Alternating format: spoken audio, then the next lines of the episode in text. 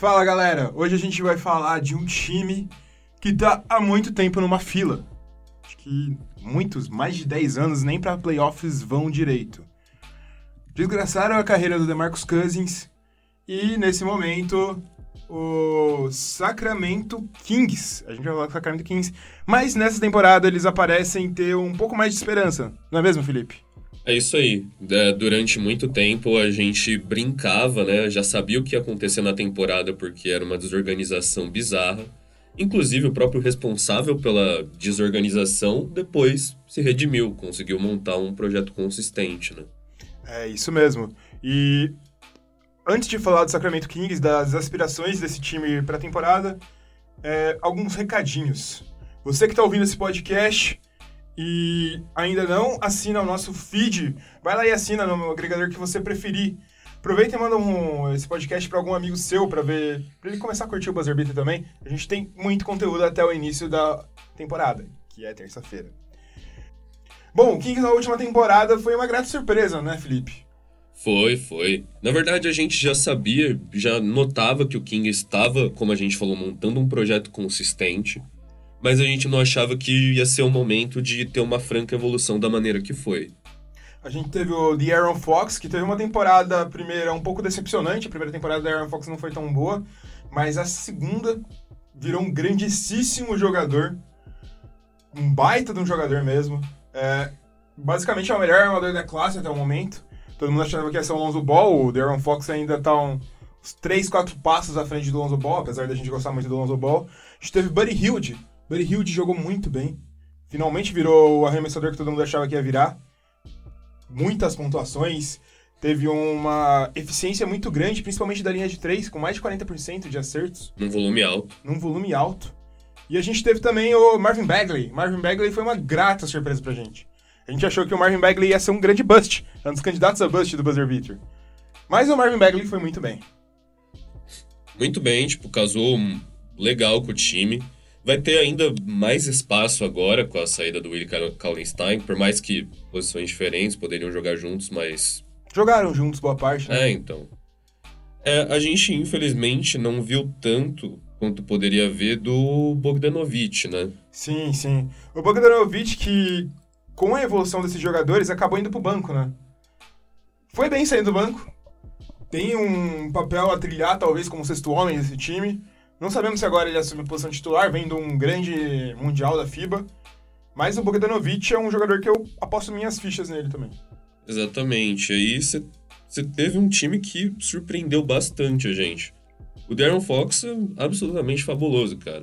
Cê, fabuloso. A galera quando ele entrou, galera sempre comparando ele por questão da velocidade, comparando ele com o John Wall, no auge do Sim, John Wall, quando ele um entrou. pouquinho com o Westbrook. É. Mas ele é muito mais rápido. Ele é mais, muito mais rápido. Muito mais rápido.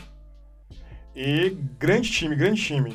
É, a gente ainda teve a primeira aparição de Harry Giles, primeira temporada dele.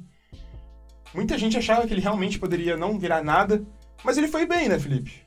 Foi, foi, no limite do possível, né? No final da temporada, ele tava fazendo jogos perto dos 20 pontos, passando dos 10 rebotes em alguns jogos. Jogador interessante também para se olhar para essa temporada, né? É legal olhar porque ele é um daqueles jogadores que ele não tem a pressão de estourar não agora. Mesmo. Ele pode simplesmente mostrar que ele é um bom jogador, que tem mais coisas a adicionar. Mas é, é, é, legal ver isso. É legal você ver que, tipo, que depois de uma lesão que poderia influenciar bastante no desempenho dele, ele tá voltando bem. Grande, grande, grande Harry Giles. É, bom, Felipe, qual que é o elenco do Sacramento Kings pra essa temporada? Sacramento Kings. Fizeram umas contratações pontuais bem legais, né? Tipo, pra ir pro playoff mesmo. Então, Darren Fox, entre os guardas, né? Darren Fox, Corey Joseph, Tyler Eulis, Yogi Ferrell, Buddy Hilde, Bogdan Bogdanovic. Aí você tem o Kyle Gee, que é two-way, então não vai ficar a temporada inteira. E Justin James. Aí entre os forwards, Trevor Ariza, Harrison Barnes, Rishawn Holmes, Marvin Bagley III, Nemanja Bielica. Eles estão com... A lista que eu tô, eles colocaram Dwayne Dedmon também como power forward, mas... Ele, ele vai é ser o center um, titular Ele é mais time. o center titular do time. Aí você tem o Harry Giles e Tyler Lydon, que era do meu querido Denver. E entre os pivôs, a gente tem o Dwayne Dedmon e Caleb Swanigan. Caleb Swanigan. Bom, é, qual que provavelmente vai ser o time titular dessa temporada?